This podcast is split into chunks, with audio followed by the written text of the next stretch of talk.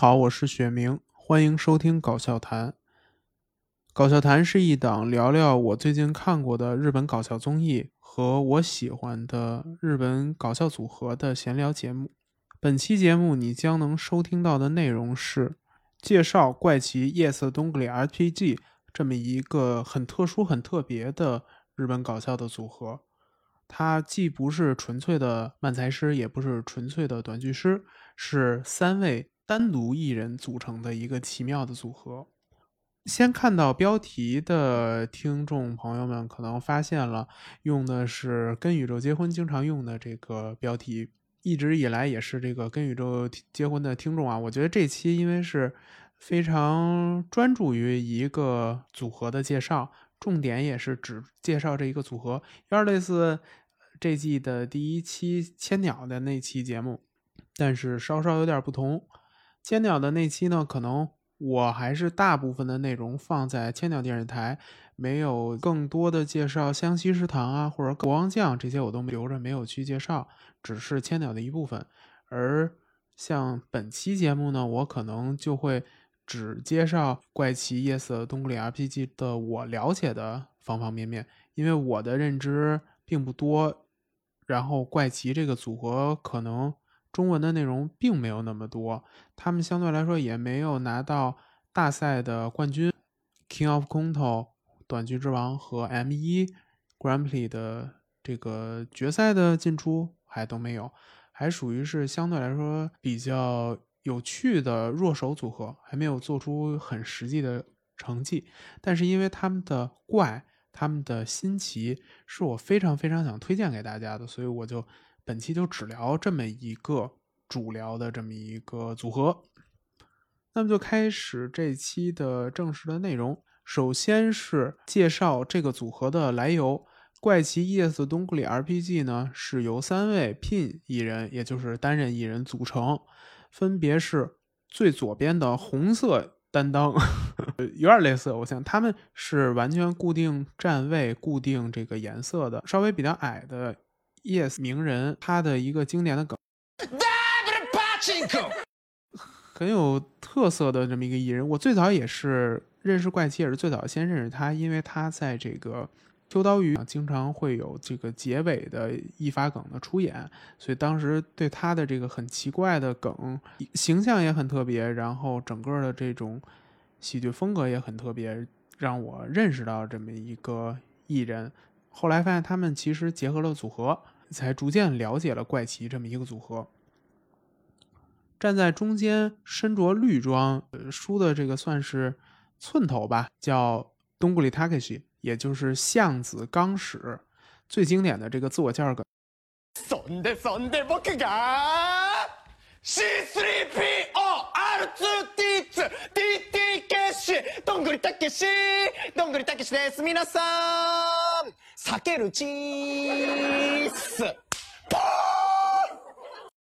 他的这个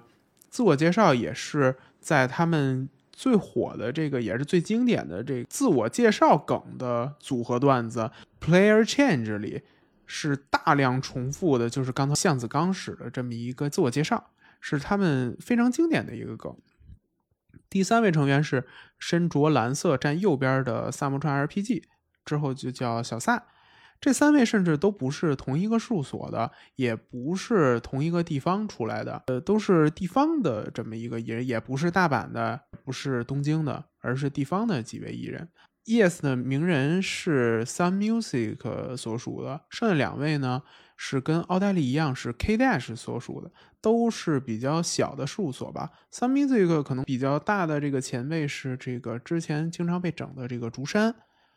而 K Dash 除了奥黛丽，除了模仿的这个原口桑，还有之前 M 一有过成绩的这个 Tom Brown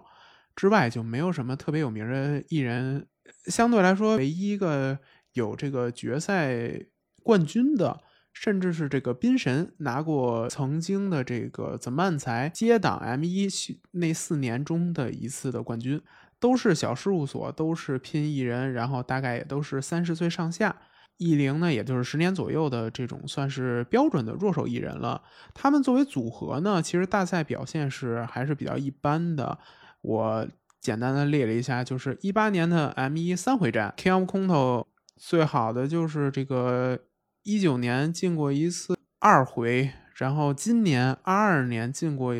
准准决胜，但是呃，应该二二年还有后续吧？今年好像是还有后续，但是。我没看这个准决胜有没有他们，反正最好的就是一个 M 一的三回，然后 King of Konto 的一个准准决胜，基本就是三四回这么一个水平吧。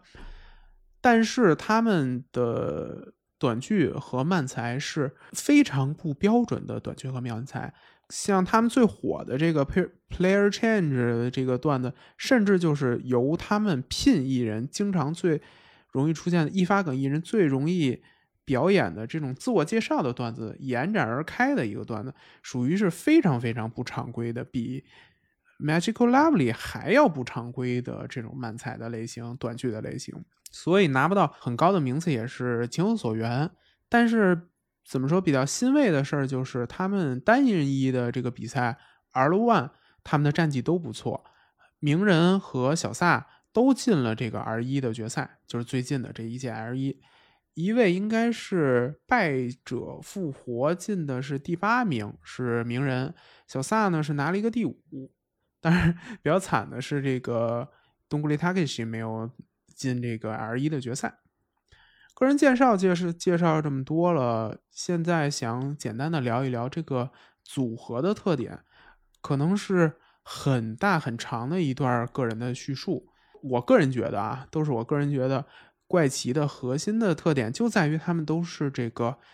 聘艺人，都是这种个人艺人，他们的核心就在于他们的这个易发梗的能力，因为毕竟他们本身作为个人艺人最强的这个能力就是易发梗，然后他们又很擅长把这个易发梗进行组合，三个人同时表演易发梗，三个人组合表演易发梗，会有非常非常良好的化学反应。首先呢是非常快，连珠炮一般的易发梗的连发，它会比很多像 Non Style 那种快速的吐槽装傻的接梗还要快，因为他们是三个人，他们甚至有这个梗重叠的这种情况，有那种你的信息量过多都没法接受的那种群魔乱舞的感觉，而且他们段子跟段子之间，就是完整的一个大的段子之间是有很多小的。这种可以拆分成不同的易发梗，进行一个小的单元的组合，然后再组合成一个整个的短剧或者一个漫才。那它段子跟段子之间的边界，他们会模糊这个边界，然后引入这个部分，他也会做很多文章。再加上他们三个人，就是刚才说的，他们可以同时表演不同的段子嘛，这种混乱的情景也会导致一些有趣的现象，而且他们还会。不停的重复，就像我说的，刚才说的怪奇的漫才和短剧，你可以拆分嘛？那它的特点就是，它本身的这个发想本身就很精妙，很 fantasy，很让人琢磨不透。再加上它可以把这些小的单元模块去排列组合重复，而这个重复次数和这种微妙的调整的排列组合。就会引发很多的笑点，之后会延展的说一下。比如说像他最经典的刚才介绍过的这个 player change 的这个经典段子，就是由每个拼艺人其实都有的这种自我介绍的这个段子的一个易发梗的段子去展开而成。通过每个人的这个自我介绍，直接就从自我介绍无限的循环，一直的重复，然后重复的次数多少，不停的。去把这个最有趣的这个刚才介绍的东古里塔克西的这个 C3PO R2D2 DTKC 东古里塔克西的这么一个大声的一个自我介绍的喜喜剧效果放大到极致，而且是无限的抖这个这个包袱。之前不是比如说相声会说三翻四抖，那他他他可能是翻了好多次，抖了好多次。完全是跟常规的这种喜剧风格不一样的这么一个类型，它会比正常的日本常说的天东，也就是类似 callback 这种技巧还要重复的多，还要更加擅长的利用。它的本身的这种结构，就像我刚才说的，它不是由小的单元组成，然后再组成中的单元，相当于是不同的易发梗组成了一个小的易发梗的这种小段儿，然后这些小段儿在微调组合，完成了一个顺下来一个剧情结合的短剧，或者剧情结合的慢才。那每一个小段儿，每一个模块化的这个梗，它是段落化的，但是他们的表演又经常是破坏段落化的。他们是非常非常善于利用这个语气违背这么一个手法的这么一个组合，形成非常有他们组合特色的这么一个表演。我觉得他们有五个很明显的优点，当然有可能有重复啊，也是我个人的想法，就简单这么一听。首先是快，因为一发梗的这种特性而而言啊，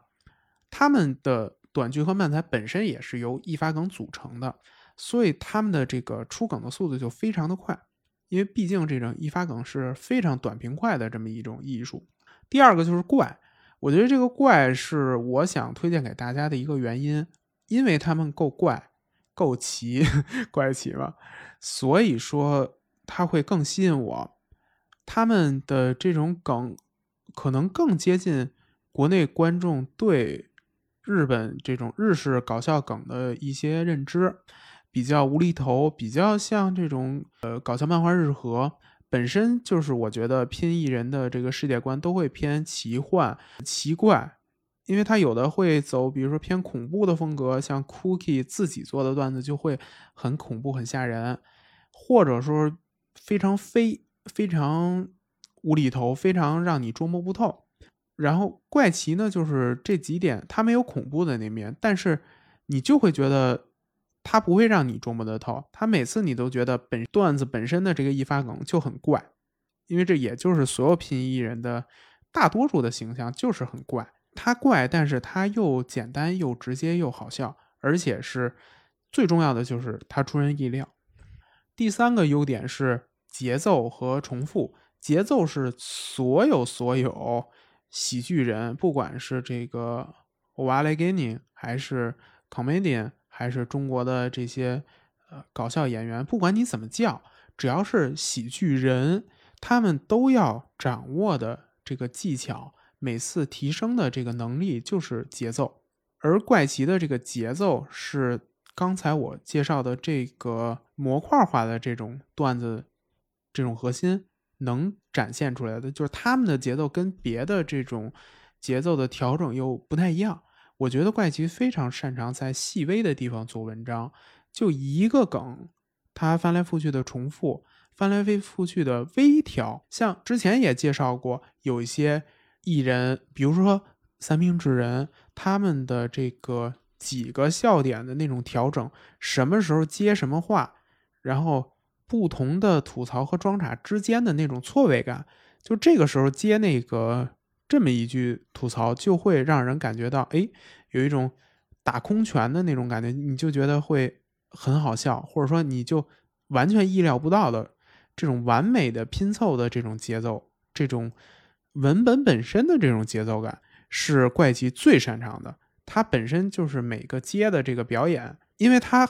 大量涉及重复，而再重复，不停的重复三次重复。但是三次可能都有稍微稍微不一样的地方，比如说像 Player Change 就有一个版本是鞠躬向前表演这个自发的梗，然后这个人表演完之后，Player Change 嘛，就是下一个人去表演他的个人表演，然后再 Player Change 表演第三个人的梗，但是这个人 Player Change 之后，他鞠躬鞠向就是向右转再鞠躬，然后他继续表演。他再向右转，再鞠躬，再继续表演，这就是一个非常简单的微调，然后也是重复，但是这个重复的效果就会也是现场会有很明显的爆笑，然后我看的时候也会觉得很好笑，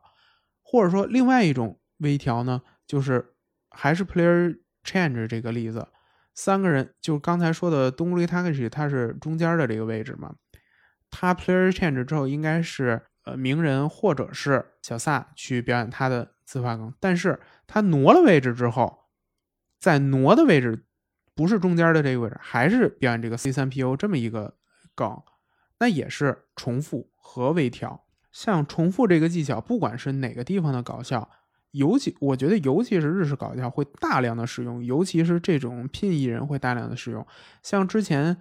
会介绍过、聊过的这个蓝哲泰，他们的这个用的这个面具梗，不管是这个巨人师匠，还是内将男将，还是之前的那个蛤蟆将，它都是一个重复，它的这个梗。的简单是比大多数这个聘艺人的梗还要简单的，它就是武将那将，武将那将，武将那将，哑巴里那将，它没有几乎没有什么变化可言，但是它的变化就只有一个，就是是内将还是男将，那它通过无限的重复和每次微微的调整，就能达到一个。很好的效果，一发梗有一个很大的，你长期表演的话，你就需要一个精髓，就是重复，而且重复你要把把握好度，就是什么时候收，什么时候该重复。像刚才说的内将男将，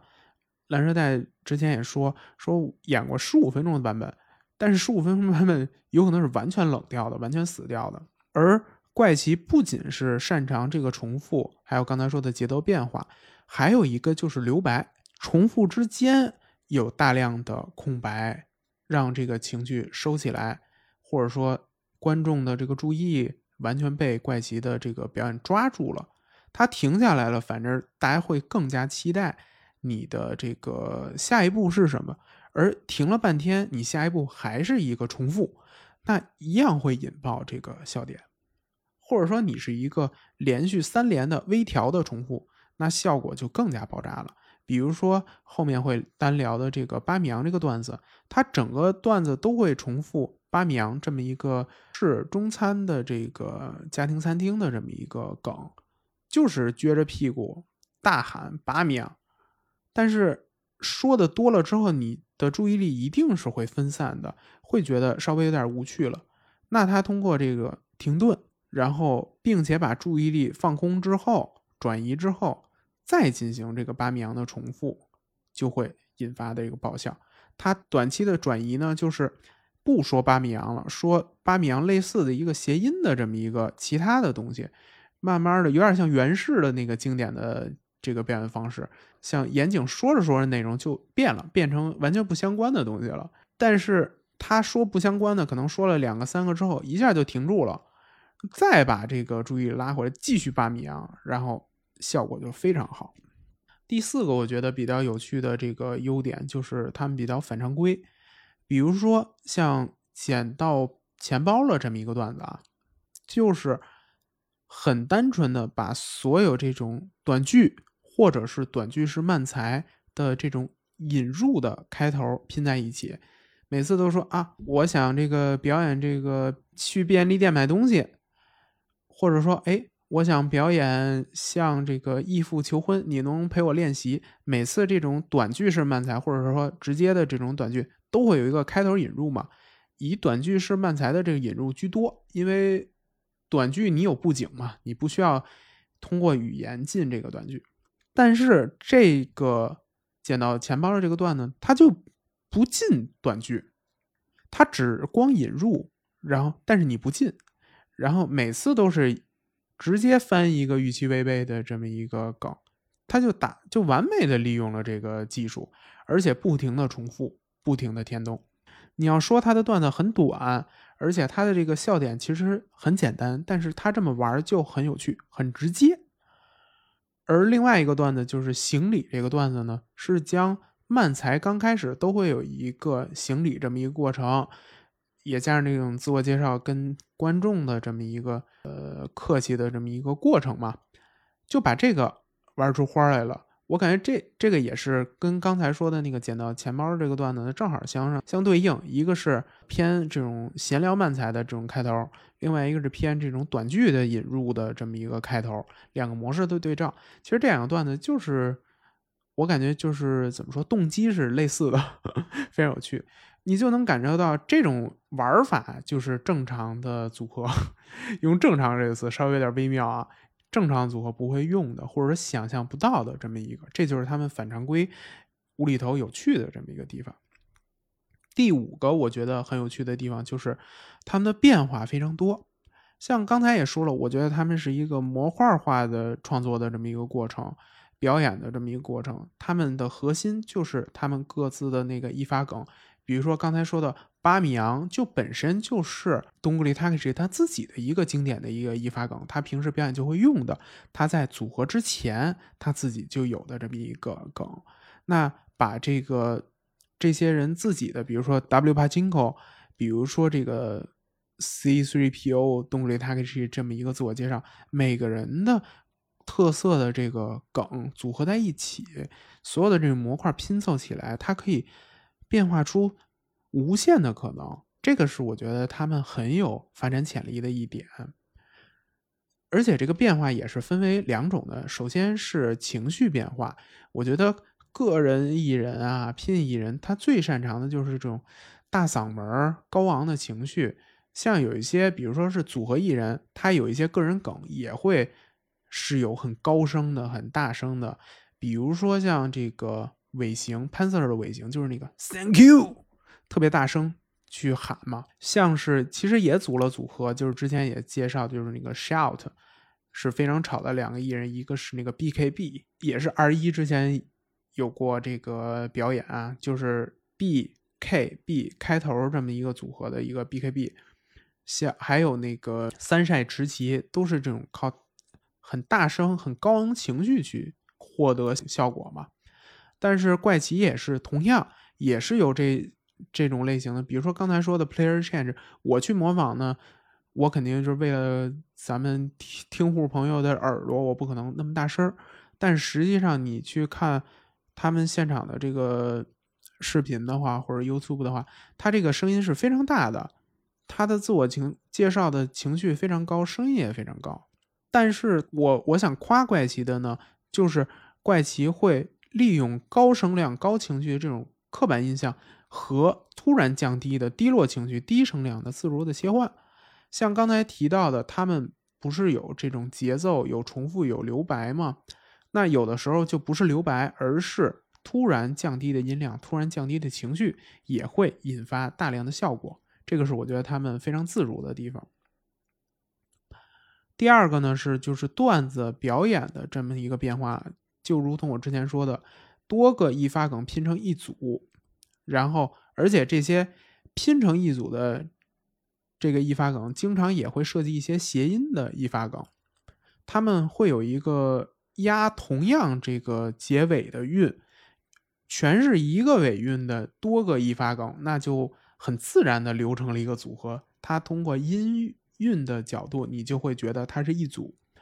那连续的这种重复，比如说像一倍这个段子，也是他们在 M 一的一回战，或者说也是经常去表演的这么一个段子。它就是将多个快速的多个的一发梗拼成一组。然后连续的重复表演，它不像说之前说是一个个体的段子去重复表演，它是一组段子连续的重复表演，然后多次重复之中有微调，有节奏变化，有个人的，就是完全缺乏常识的那种艺人的状态，然后突然说。像正常人了，因为艺人会自如的，就是装傻，比如说，呃，会聊这种，比如说抢劫啊，或者说这种其实不是违法的、不正常的、缺乏常识的这种内容，你就会很合理化内容。然后突然出现，哎，钱包丢了，我我不能捡，我应该交给警察。突然，这三个人突然变成了正常人，或者三个人中出现了一个正常人，然后再拉回来。他只正常了一瞬间，然后回来之后又接着表演他那一发梗，又一倍又什么裴勇俊撒马，又又又开始连着他那一套那个一发梗的组合了，也是很有天东的效果，而且他的这个情绪的抽离，能把这个观众完全的带动，就只牵着观众的鼻子走。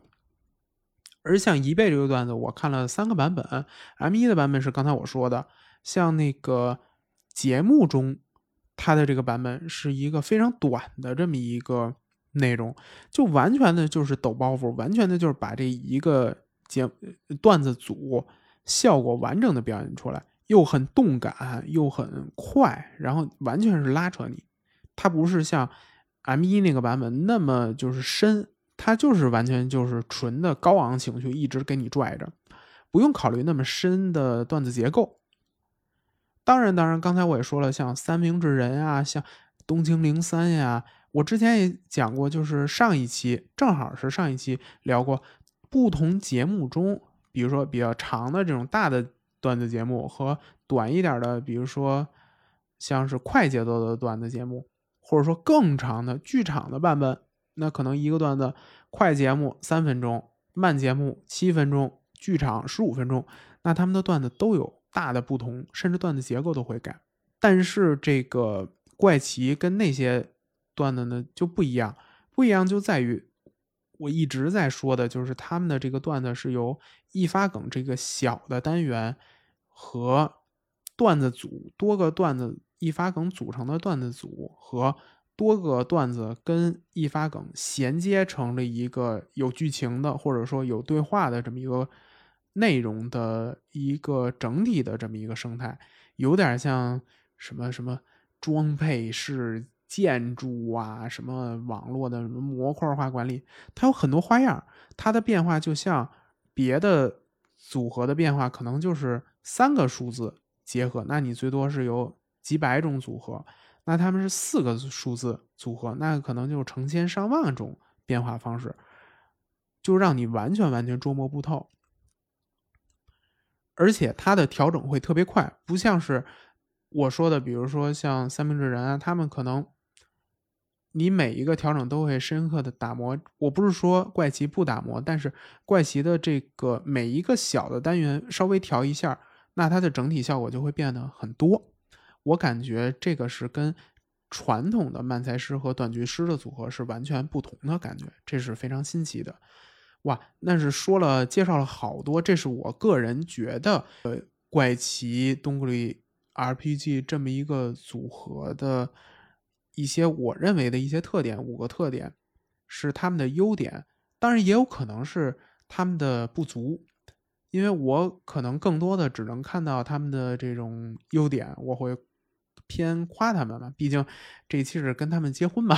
你喜欢的才能跟他们结婚嘛，是不是？可能他们也有各种各样的缺点，最简单的缺点就是怪，我觉得是优点，但是可能大多数人怪并不是一个优点，是大家不能那么快能 get 到他的笑点，或者说他们的观看有一定门槛，甚至这个门槛高到有的人就永远进入不了怪奇的世界观里，这个就完全没办法，就把可能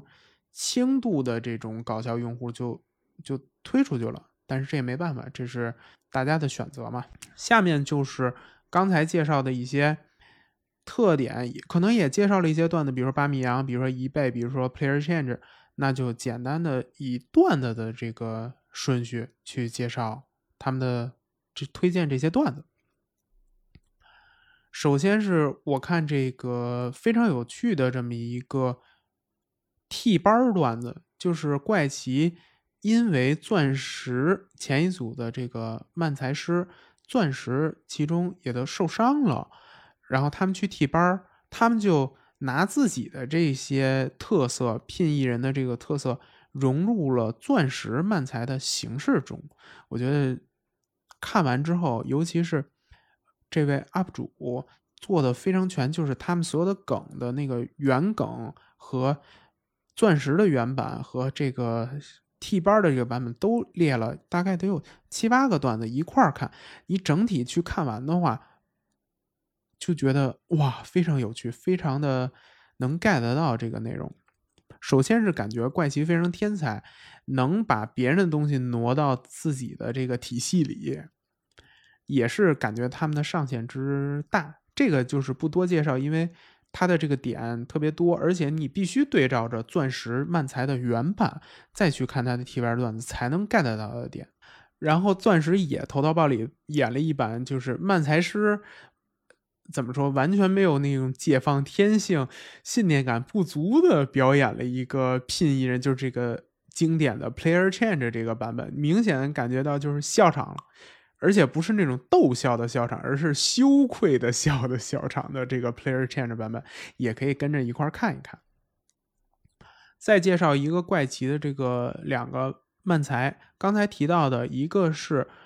行礼，行礼呢就是它也是 M 一参赛的段子，所以肯定得算漫才。它就是一个梗翻来覆去的微调重复，就是从这个行礼，然后个人介绍整体的重复。巴米扬也是刚才说的，他的核心梗就是撅着屁股。吐槽巴米扬，这个就更像是漫才了，因为有双装傻，有单吐槽，是一个呃，可能是标准的三人的漫才组合的这么一个编制。但是 怎么说？但是它有浓烈的这种易发梗的这个风格，因为毕竟八娘这个吐槽本身也是他的一个易发梗。咱们大的说，就是所有的易发梗，其实你都应该算作装傻，而不是吐槽。那你拿装傻吐槽装傻，是一个什么奇怪的情景？也是我觉得这个巴米阳这个段子最有趣、最从他的一个创作结构、创作发想上最有趣的一点了。第三个段子呢，是一九年 M 一一会战的这个段子，是明显的有大量的谐音易发梗。然后还有大量的这个人员的换位动作的换位，也是他们很大的一个特点。你像正常的这个慢才师、短剧师不会在场上到处乱跑，而他们的有一个段子就也不能说是正常的这种舞台段子，而是一个呃 VTube 的一个这种视频性的段子，就几乎就是一直在跑，人都从左边屏幕跑到右边屏幕。就只有跑的这个闪回的这么一个瞬间，你能开始呃说话，能去表演，也是非常怪、非常有怪奇特点的这么一个内容了。下面呢要介绍两期做王，实际上这是做王正常是按一期去收录的，但是因为内容太多了，分上下期。为什么内容太多呢？就是因为第一次就是出现了易发梗的内战。第一个对抗就是这个鸣人和小萨进行的一发梗对上，然后连着是六次，就是打平，然后打表演了六次一发梗才决出了胜负，也是让这一整期刻上了很浓重的这种怪奇的印记，也让大家有一种感觉，就是怪奇因为做王在起码在西边应该是完全要走起来的这种趋势，因为他们的这个易发梗的能力，包括是大企业的能力，整个做王体现的综合能力都有了很明显的展现。当然，这期还有一些其他的很有特色、很值得看的，就是水果酒的村上健志，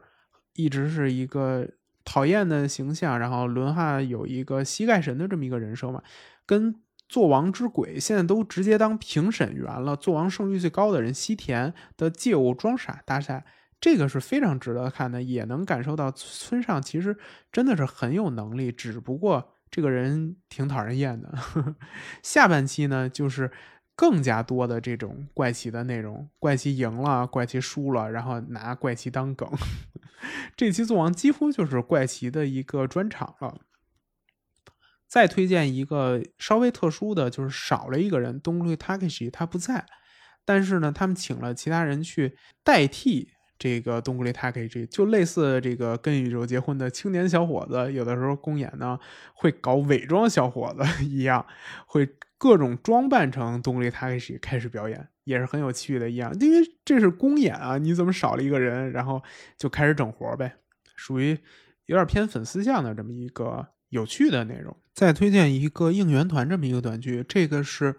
明显的，他们三个人把一些拼译融合成一个顺剧情的这么一个短剧，也是相当于是两个装傻，一个是表演，都不是吐槽，一个是表演这个顺剧情的这么一个角色，其中也用了很多他们经常用的这个一发梗，比如说射手座，但是是一代座，就是。藤座有这么一个谐音梗吧，这个好难解释，我不太会解释。剩下想推荐的这两个段子呢，就是刚才聊过的“捡到钱包了”和“一倍”这几个段子。但是“一倍”呢，特意的说一下，就是“一倍”它有三个版本嘛。刚才只说了两个版本，就是节目的版本和 M 一一回战的版本，还有一个非常整活的版本是“一倍”这个段子呢，它是有大量的动作的。而这个特殊版本是完全不动的，两个人表三个人是完全面无表情的僵在那儿也不动，然后一直表演这个段子。但是这个段子本身呢，就是很吵闹、很跃动的感觉，然后你不动就显得效果非常好。这个版本没有字幕，但是如果你看完前两个版本之后有字幕的版本，你也不需要字幕，你就可以直接看了。再推荐呢，就是信信这个段子也是我非常非常推荐的，它是有点偏这个歌短剧了。我感觉小撒唱歌也是非常好听的，他们这个组合也是参加了这个歌内特王的比赛，这个也是非常怪奇风格的，很有预期违背的特点的这么一个短剧。从信纸展开，就从一个短剧开头，直接变成了一个谐音梗的歌短剧。它每一个句歌词都押了一个尾韵，而且每一句歌词都有一个莫名其妙的这种故事的展开，然后相会呼应，然后最后变成一个很欢乐、很弱智的那么一个情景的展开。再推荐呢是 Player Change，这个刚才也聊过了，就直接放完链接，如果有兴趣可以看一看。基本上是想推荐的。组合的段子有熟肉的就这些了，剩下还有一些没有字幕的，可以直接去看一看。怪奇，我觉得就是他们这些聘艺人有一些段子就是不需要语言的，你就能 get 到的这种，你可以说超越语言，或者说它本身就跟语言没关系的一些段子，这也是聘艺人能达到的这么一个效果。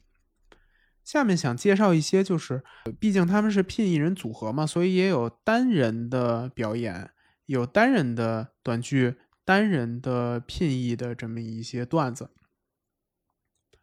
首先是推荐小撒个人的一个短剧，它是完全通过呜呜串联的一个 mini 短剧，就是 mini 空头，不停的这种串联。有点像刚才说的那个歌段子押尾韵，他用呜作为结尾，所有的段子的结尾都是呜，那这么这么压下来，就把这个整个的迷你短剧串成了一个组。还有一个是 YouTube 的一个企划吧，就是他们作为一个大喜力的表演，大喜力的这种排名前十吧，其中是有一些小撒的大喜力，就可以简单的看一看，就是。小撒大喜水平是非常高的，剩下呢，其实以这个萨摩川 RPG 的段子居多，基本都是他。除了一个东雷塔克西的有一个转校生这么一个段子呢，转校生这个段子，我觉得就是很像怪奇主组合他的这个风格，就是他虽然是一个短剧叫转校生，但实际上就是多个一发梗。串了一个故事情节，然后顺下来演出。其实他就是不停的表演一发梗，但是他只是通过连接，通过结构，有了一个合理化的剧情而已。剩下几个小撒的这个表演，我特别特别想推荐的是面包。面包这个段子呢，它是引入了旁白。首先，这个段子呢。最最核心的，我感觉这个段子你不能连着演，是非常伤身体。多的不能剧透。最有趣的就是它相当于是一个人进行了一个双人的表演。比如说之前我也好像聊过，就是六兽有一个参加那个单立人自己的比赛，他有一个用旁白跟自己吐槽的这么一个表演方式。这个其实就跟那个非常类似。旁白是一个作用，是作为一个吐槽，然后本人是作为一个装傻，然后他真的是像一个完整的短剧，而不是简单的那种单人短剧。例如这个巴格利斯们经常会有自己吐槽自己，或者旁白吐槽自己有有那种情况，但是他经常有分饰几角的情况，而这个就是萨摩川自己的心里话跟这个就这个旁白和萨摩川表演的这个情况去吐槽，而且它的内容还非常怪。最有趣的冲突就在于旁白和演员之间，他分得很清楚。我感觉也是突破边界吧，把单人短剧玩出花来了，这个也算盛赞吧。那基本上纯段子就介绍这么多了。那这一期可能想介绍的就这么些。那么这一期就告一段落。很推荐大家去看一眼我在收 note 的最上面推荐的 UP 主、推荐的糍粑老师的播客、推荐南风公公的这些段子，很多很多跟怪奇相性很合的东西，和对日本搞笑挖来相关的东西，都是。我觉得很值得大家去看一看的。另外，也建议大家可以顺着我的这个讲述顺序看一看这个段子本身，因为我这次基本上从介绍怪奇的这个特性到介绍怪奇的段子，都是完全按着收 notes 顺序这么往下捋的。如果你跟着我的讲述节奏一起去一个一个的观看这些段子，我觉得你的。呃，怎么说？品尝的感觉会更好。也推荐大家评论区积极的提出自己的建议、意见，或者说对我有什么觉得我讲的不太好的，或者说有什么想听的，都可以。因为我很希望就是有那种服务性的 性质，大家喜欢什么，我是很想让大家都去。看更多的这种搞笑相关的内容，如果大家有特别想看的、特别想聊的，或者说想跟我聊，或者说想听我聊，都可以，大家积极的去回复吧，谢谢大家。